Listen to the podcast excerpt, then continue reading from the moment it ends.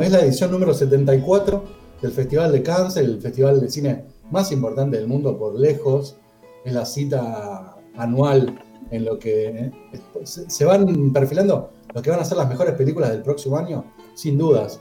Y yo venía con ganas de hacer esta columna desde hace más de un año y medio, porque antes me acuerdo de las primeras reuniones que tuvimos, que yo te decía, Moro, que quería hablar de festivales, que es algo que no se puede hablar en los medios, o por lo menos los influencers más, más conocidos nunca hablan del, Festival de Cannes, y es realmente una fiesta del cine que después nos va teniendo, nos va a dejar hablando de películas durante todo el año, y hace dos años, en la edición 2019, que fue la última pre-pandemia, se dio algo muy raro porque ganó Parasite, aquella película coreana, que en ese momento no la conocía nadie, estamos hablando de mayo del 2019, y que tiempo después, en febrero del 2020, ganaría el Oscar y sería eh, la primera película asiática en lograr una cosa así.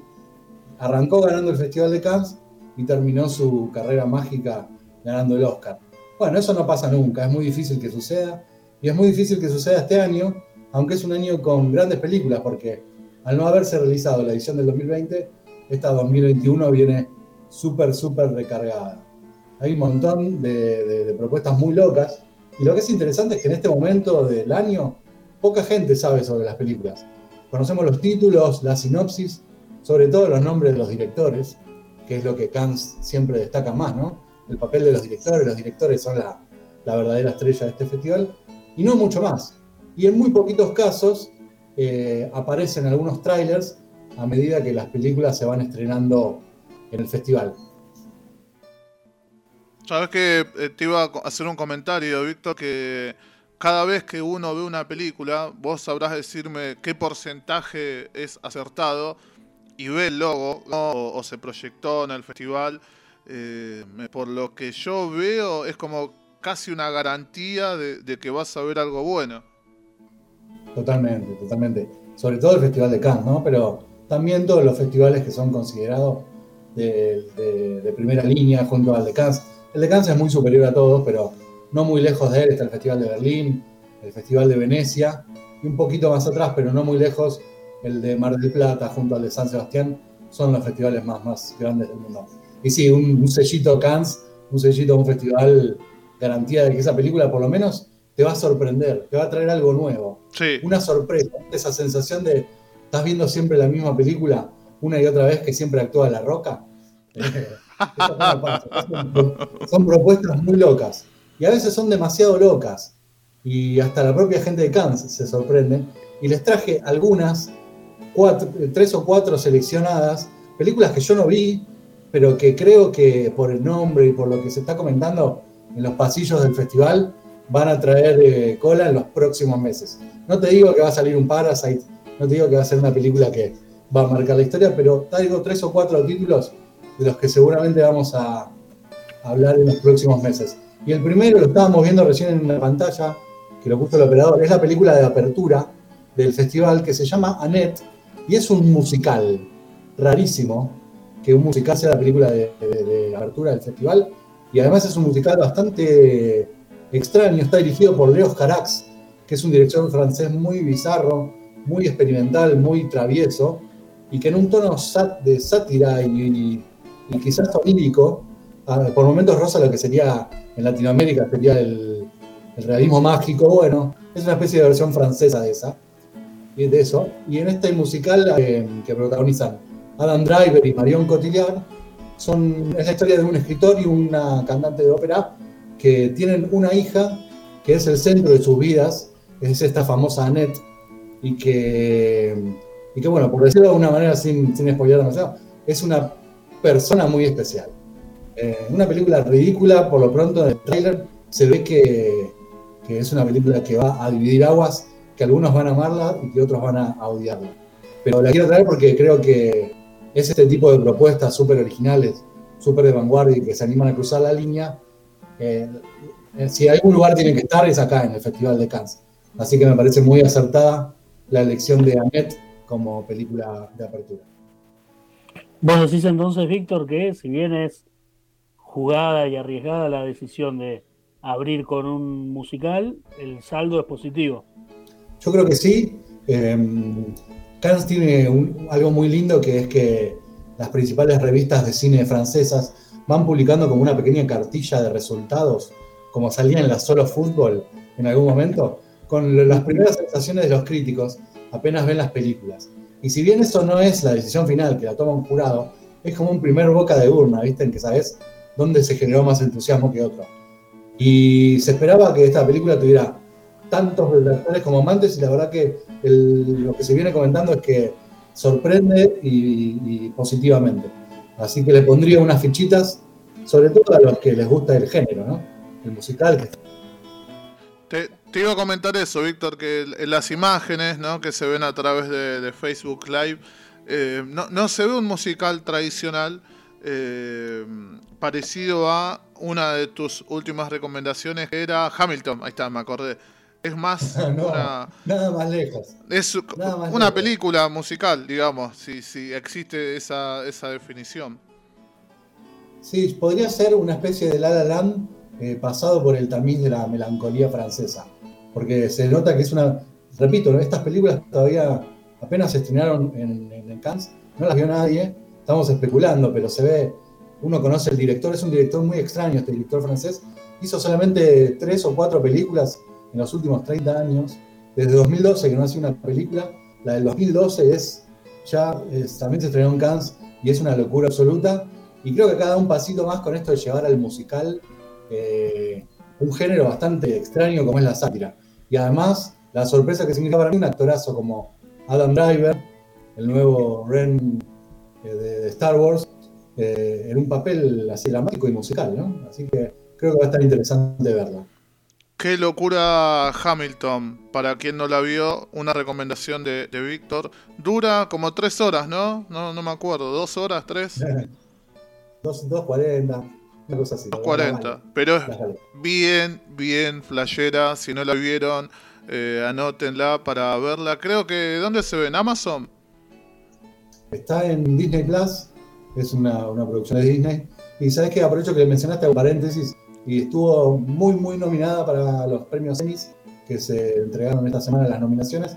Y Hamilton tiene un montón de nominaciones junto con un montón de otras series, por suerte, de las que ya hablamos en, en Circo Romano, así que quiere decir que estamos encaminados lo que venimos recomendando porque todo está nominado. Así que vayan ahí, cualquier cosa que encuentren va a estar buena.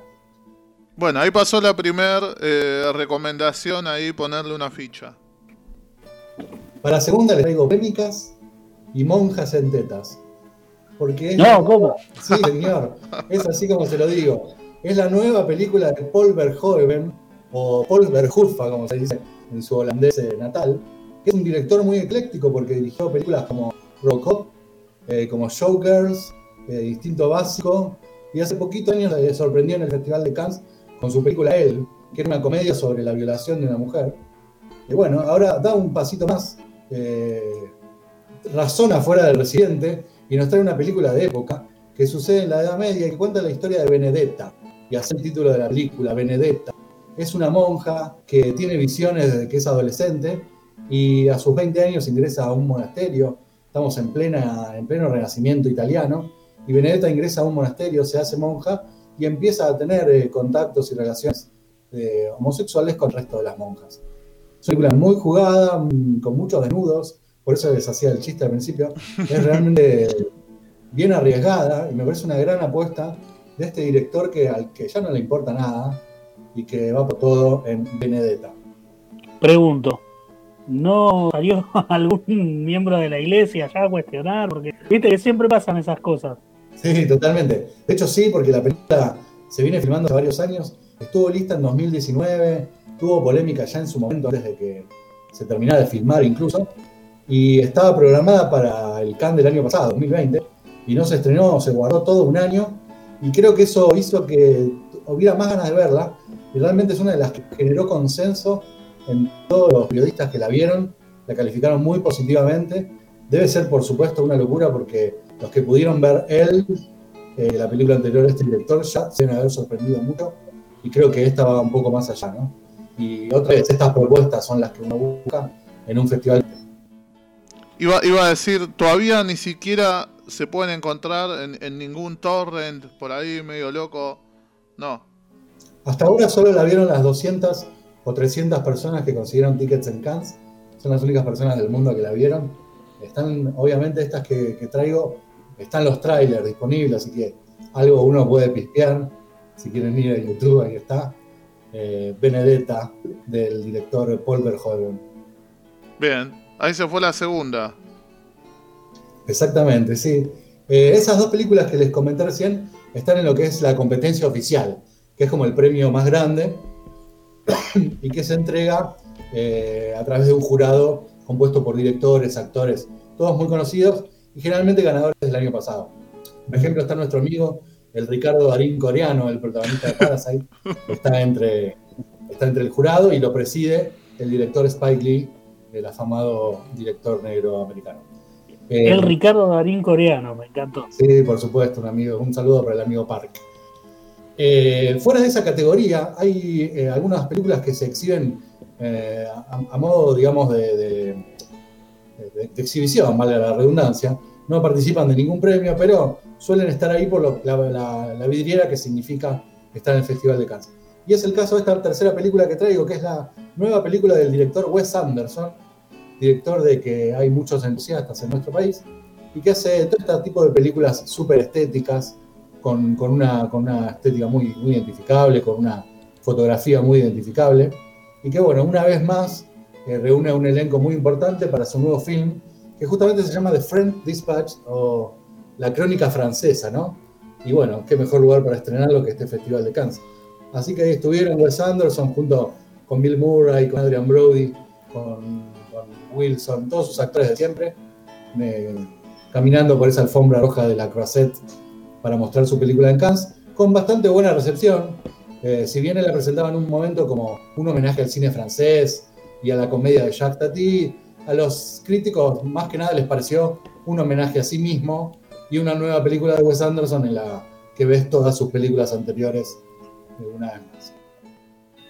Eh, tirame otras películas que, haya ahí hecho, eh, que no, no, me estoy, no se me viene ninguna a la cabeza bueno, el Gran Hotel últimamente el Gran Hotel Budapest, eh, los excéntricos Tenenbaum, hmm. eh, la vida acuática, eh, bueno, un montón, de verdad que el, último tren a Darjeeling, hay un montón de películas, son todas bastante parecidas entre sí, súper primando la estética por sobre cualquier otra cosa, y generalmente con un elenco lleno de estrellas, que con pequeños papeles le permiten ir construyendo, son pequeños relatos bastante naif, muy, muy, muy, muy enfocados en, lo visual. Eh, no es de mis favoritos, pero es la verdad que es una es interesante ver algo diferente y alguien que, se sale de la norma con un estilo tan, tan marcado, tan, tan diferenciado. Qué, loco que hayan dicho que al final es un homenaje hacia él mismo. Sí, sí, sí, porque prácticamente ves todas las otras películas en, mismo en el tráiler, podés reconocer eh, pequeños homenajes a sus películas, eh, escenas filmadas casi igual, ¿no? Estas de exhibición tampoco se las encuentran en el torrent, nada. No, no, no por ahora. Posiblemente sea de las primeras en estrenarse en este segundo semestre, posiblemente en alguna plataforma. Eh, hoy los cines están muy golpeados. Estas películas suelen tardar en llegar, eh, generalmente cerca del mes de noviembre, diciembre, que empiezan a estar disponibles las películas que hoy están arrancando su gira, pero después de este festival también van a otros festivales y también empiezan a exhibirse en circuitos eh, menores antes de llegar a, los cines. Porque el, cine de autor y el cine de festival necesita ese camino, que el cine comercial no necesita y que busca por ahí vender la mayor cantidad de entradas las primeras semanas y, explotar ahí toda la sorpresa. El cine de autor necesita este boca en boca que se empieza a hacer hmm. y que en mayo empiezan a decirte presten atención a esta película, a aquella película y que terminan después consolidándose siempre entre lo mejor del año. Eh, Cine más lejos, el Festival de Cannes siempre consagró películas que después terminaron quedando en la historia, como en el caso de La Dolce Vita, por ejemplo, en el 60. Eh, realmente es un hacedor de clásicos. Sí, sabes que tengo, hablando de esto de, de Torrent y todas esas cosas, tengo recuerdo de haber visto alguna vez alguna película que tenía el logo, viste que te decía, en el medio de la pantalla esta película, no sé, uso exclusivo, proyección exclusiva. sí, sí, de esa época que se pasaban los DVDs a los jurados y, Bueno, hoy todo es, con un sistema bastante complicado, online, con claves y contraseñas. Creo que incluso establecieron un sistema en el cual, si vos llegás de algún modo a grabar eh, la proyección que estás viendo, en pantalla aparece impreso tu nombre tu, y tu número, digamos, de, de, jurado, de participante, con lo cual nadie lo hace. Así que se va a mantener la sorpresa y, y durante unos meses no vamos a volver a hablar de estas películas, pero ustedes acuérdense de mí en noviembre, diciembre y vayan a buscar los nombres que estamos trayendo acá por primera vez. De una. Y además de la categoría principal, hay otra categoría que es muy interesante. Hay muchas categorías con premios, ¿no? Pero digamos lo que sería la segunda división o la. El, ascenso. el ascenso, la categoría B. En realidad, donde están las películas, si las primeras eran locas, estas son más locas todavía, porque es la sección que se llama On Certain Regard o Una cierta mirada, así se llama la, sección, y reúne todas estas películas medio de género, de, que tocan por ahí por temas más polémicos, donde está el terror, la ciencia ficción, donde está la sátira, donde están las películas por ahí más interesantes y donde han participado en los últimos años muchos argentinos. Si bien en esta edición prácticamente no, no hay ninguno, salvo por Gaspar Noé, que presenta una película fuera de competición, pero este año no tenemos casi latinoamericanos en general, eh, pero traje algunas joyitas de una cierta mirada que les quiero comentar muy rápido. Pasamos por encima porque van a ser, creo que son de películas de las que nos gustan a nosotros. Y la primera se llama Titan, es una película francesa de la directora Julie Ducournau, que es una directora que tiene una sola película hasta ahora, que se llama Raw. No la vieron. Y es una película sobre una chica que es eh, vegana y caníbal a la vez. una hermosa contradicción. es, como Quiero verla que significa ser vegana a través del canibalismo. Es súper interesante, es una película muy, muy, muy extraña. Y ahora viene el festival con la segunda, su segunda película que es esta Titan. Que si el señor le damos el tráiler, es muy, no la puedo ni contar porque eh, implica autos, implica robots, implica eh, mujeres biónicas, es una película muy extraña eh, que algunos se emparentan con la Crash de David Cronenberg, no sé si se acuerdan de aquella película donde la gente se a su morbo a través de los de autos y tenías todo después de tocar el auto. Acaso parecido eh, relacionado con la biogenética, ¿no? Con la transformación de los cuerpos a través de, piezas metálicas y la relación que tiene eso con los autos y además un asesino serial y un despelote de cosas que creo que configuran una de las películas de, de que por lo menos yo, y creo que muchos más, más vamos a esperar en lo que queda de, del 2021, porque creo que se la trae. Se llama Titan y es la directora Sumidu ¿no? que además aplaudimos que es la directora jóvenes, mujeres y locales, ¿no? porque al fin y al cabo es eh, una película local que se presenta en un festival de primera clase mundial. Vos nos, anticipaste el flashero y realmente todavía sigo tratando ahí de, que mi cerebro eh, sintetice lo que nos nombraste. hay, dando vueltas por YouTube tres o cuatro videocríticas, eh, críticos que tuvieron acceso a la película, y vos ves, escuchás las cuatro y parece que hubieran ido a ver cuatro películas diferentes, porque no se ponen de acuerdo ni en qué se trata. creo que va a ser fantástica. Eh, por lo menos si se acerca a lo que fue la anterior Raw, eh, que les vuelvo a repetir, esa está en Netflix, y vayan corriendo a verla porque es una de las mejores películas de terror de los últimos años creo que esta también lo, va a hacer. La vendiste muy bien, yo quiero verla ya. Yo también, pero bueno, va a haber que esperar unos meses. y en esta misma categoría eh, compiten dos documentales, de los que quiero hablar muy, muy cortito porque tampoco se sabe demasiado, pero creo que son muy interesantes por cómo plantean sus temáticas. El primero de ellos se llama Cow, vaca, ni, ni más ni menos que eso. Un documental que retrata la vida diaria de una vaca y la retrata de una manera muy particular, que es a través de una cámara puesta a la altura de la mirada de la vaca, sin ningún relato, sin ninguna voz en off, solo con un sonido ambiente y, viendo todo lo que es el derrotero de esta vaca particular y las diferentes crías que va teniendo a lo largo de su vida útil. ¿no? Es un documental súper original de la directora británica Andrea Arnold, que ya había hecho películas eh, bastante interesantes, como American Honey, que se estrenó hace algunos años. Pero este es su primer documental y por las poquitas imágenes que hay, eh, parece ser algo muy, muy extraño y muy interesante para ver. Eh, sobre todo para aquellos que les interesa eh, el tema de la crueldad animal y del veganismo. ¿no? Está enfocado particularmente en una vaca que vive en ese contexto de, la explotación animal. Está, está, Interesante, ¿no? ¿Está pensado desde un punto de vista así artístico o, está pensado como, como protesta? ¿O las dos cosas? Eh, es una buena pregunta, porque al no tener, eh, además de no haberla visto, ¿no? al no tener eh, ni relato ni voz en off, cada persona que la ve en ese silencio está construyendo su propio discurso. Lo que, lo que está viendo en imágenes lo transforma en discurso. Y ese silencio es el que nos lo permite. Así yo creo que la experiencia de verla va a ser diferente para cada, cada persona que la vea. Es un estilo de documentalismo que ya se había probado generalmente con esto que se llama el punto de vista, ¿no? De una persona, seguir el, día a día de una persona. En este caso es el día a día de una vaca. Y que ahí está lo que habla de este documental, del cual hay dos, solamente dos imágenes en internet, pero del que hay muchos comentarios como una de las películas más sorprendentes de este festival. ¿Eso es un efecto o, o parte del video? muy bien, muy bien el operador ahí. me da el pie para, para contarles sobre el otro documental, este es un poco más rockero.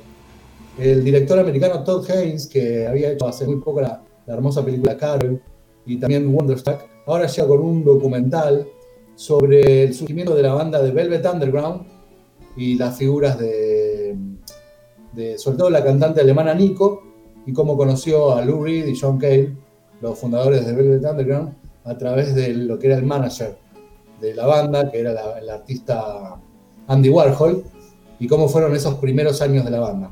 El documental se llama igual que la banda de Velvet Underground, y creo que la mano artística del director, Todd Haynes, le va a dar a, a lo que puede ser un, un, clásico documental sobre una de las bandas más importantes de la historia del rock, pero creo que le puede dar una pátina artística interesante, además que es un director que viene trabajando ya con el género hace muchos años porque hizo algunas películas que, digamos, parodiaban de algún modo a la Velvet Underground, justamente en su película Velvet Goldmine, y que también tiene otras películas de rock entre sus primeros números. En este caso es un documental, pero también es uno de los más comentados.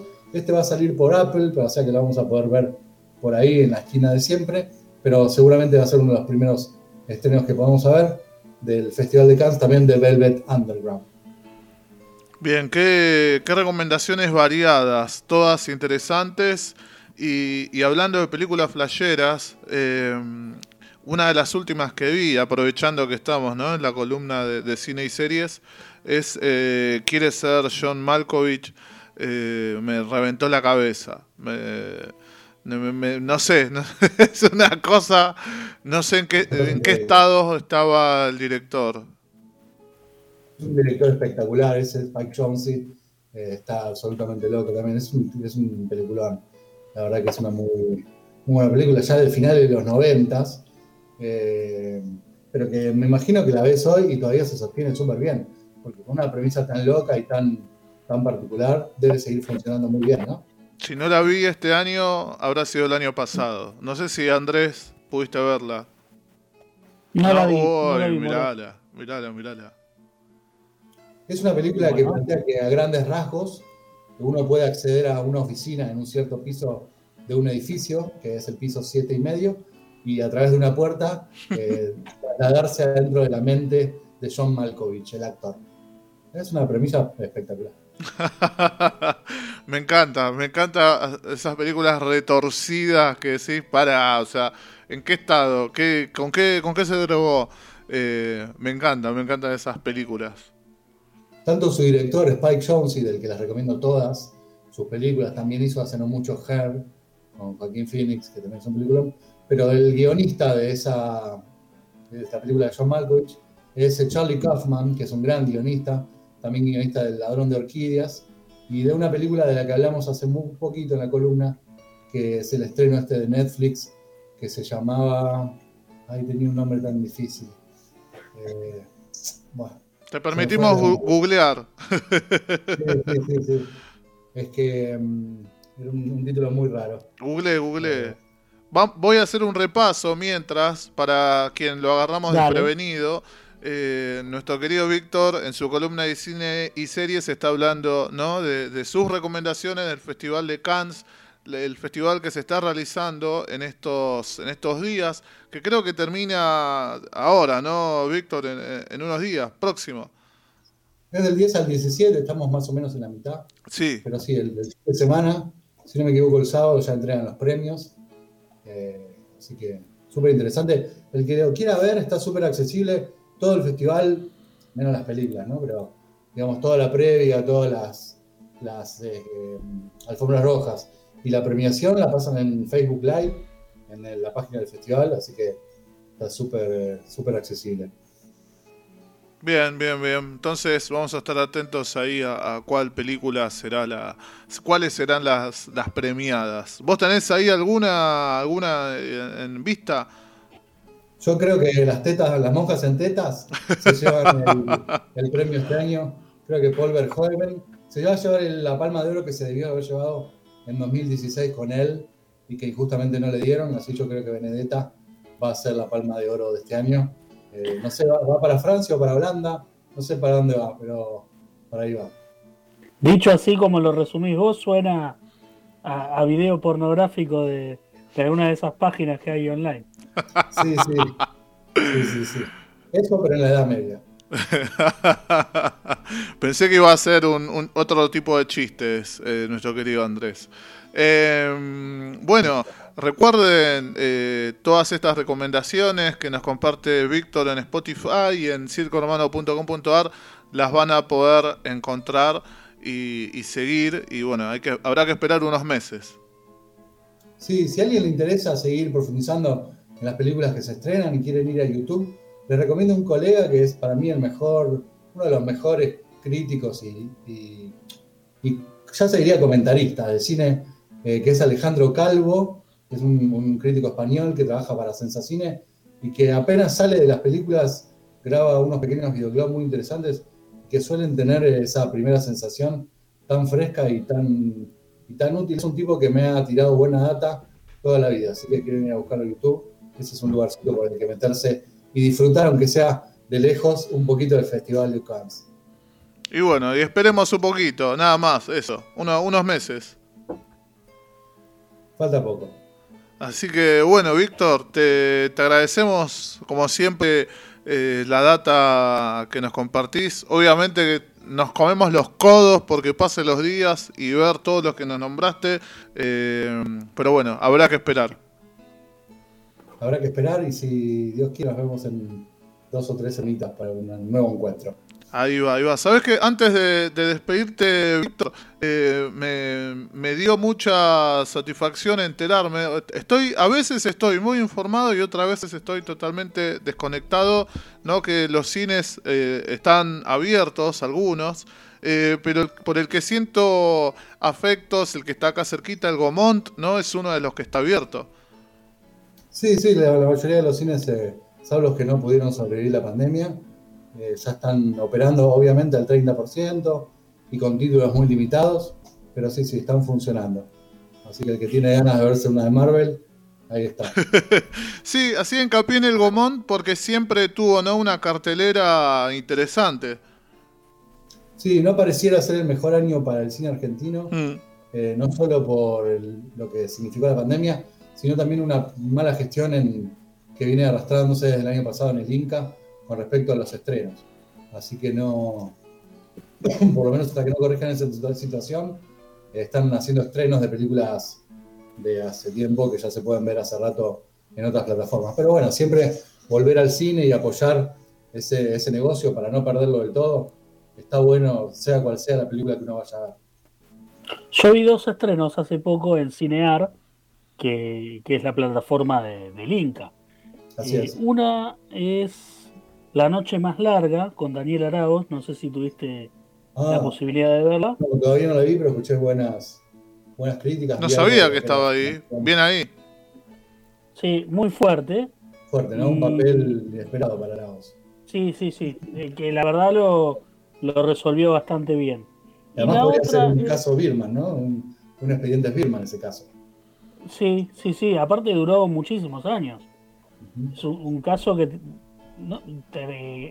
comenzó a fines del a fines de la década del 80, si no si no me equivoco, y se termina resolviendo en, en principios de la década del 2000. Me parece, no estoy seguro, pero, pero fueron varios años. Y el otro estreno que vi ahí fue Sector VIP.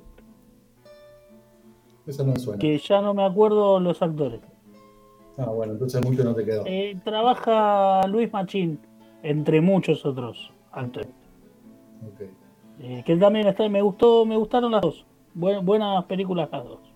Bueno, sí, obvio, siempre recomendamos ir a cenar. Lo que yo me refería un poquito antes era que el, ritmo de, estrenos que tenían hace dos años atrás, o quizás incluso el año pasado, donde había películas ya que se venían produciendo de años anteriores, este año no se está pudiendo sostener y, son poquitos los estrenos que salen. Y, bueno, de hecho esta, esta falta de presencia también en el Festival de Cannes es llamativa, porque hacía ya varios años consecutivos que había por lo menos un director en la, segunda sección más importante. Y bueno, hace rato que, no pasaba que no hubiera. Mira, yo a mi cuenta de Cinear ingreso muy poco y por ahí entro una vez y vuelvo a entrar al mes siguiente y los estrenos son los mismos. ¿eh? Casi los mismos, claro. Ahí, hay el problema. Hay, un problema en los estrenos y en la distribución. Y, los propios autores y directores lo están reclamando en las redes. Se suele ver los reclamos a la gestión del presente del Inca sobre este tema. Pero bueno, la, también la pandemia es una forma de, tapar ¿no? todas las cosas que a veces pasan. Y eso es justificativo para todo. Entiendo que que es una, causa de un montón de problemas, pero al mismo tiempo es la causa más fácil eh, para salir del paso a veces. Sí, sí, la verdad que sí. Eh, pero así como les digo esto de los argentinos, aprovecho que mencionaste la plataforma Cinear. Justo abrí la, plataforma y vi una película que a mí me encantó, que es una película de Uruguay. Así que no sé bien qué hace ahí, pero está buenísimo. es eh, una película de este año que se llama Al morir la matiné. Y es un, como una especie de homenaje al diálogo italiano pero hecho a la uruguaya y en Montevideo. Es una película chiquitita, muy, muy de género, a los que les gusta el slasher con cuchillos, a los que les gusta el cine, porque también obviamente al morir la matiné habla de cine, y a los que les, a los que les gusta el Uruguay o que amen al pueblo uruguayo, les recomiendo Al morir la matiné, que está ahí en la plataforma de cine. Esa va de chapa, ¿eh? Ahí está, ahí está, ligamos, ligamos ahí un, extra más. Lo último, Víctor, y ya te, despedimos. Eh, me pregunta, ¿no? Eh, eh, una pregunta de moda para Víctor. ¿Cómo? ¿Me vas a preguntar por la casa de papel? No, no, no, no, no, no preguntan por la casa de papel. ah, me había aprendido la eh, ¿qué, ¿Qué opinás de que eh, Bill Murray haya ido en Bermudas a la alfombra? Yo pienso que Bill Murray debería ser el presidente de los Estados Unidos y poder hacer lo que él quiera. Eso es lo que, pienso. Me parece el mejor ser que hay sobre el planeta. Ahí está, esa es la conclusión. Sí, yo, tres. Yo banco mucho cuando alguien va a una alfombra, a, una entrega de premios, una alfombra roja con de ojotas y jogging, por decir de alguna manera.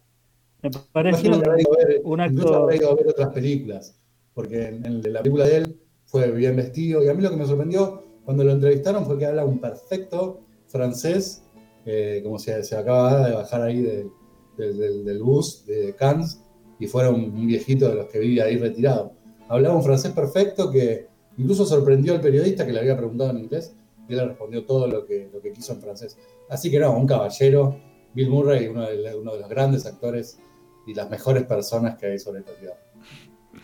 Bueno, Víctor, muchas, muchas gracias por toda la, data que siempre nos compartís. Y bueno, nos estaremos reencontrando en dos semanas con Cepicó. Así es, para mí es un placer que haya un espacio para hablar de, un festival como este. Así que les agradezco una vez más. Y nos vemos pronto con un Cepicó. Nos vemos prontito. Gracias, Víctor. Abrazo grande. ¿eh?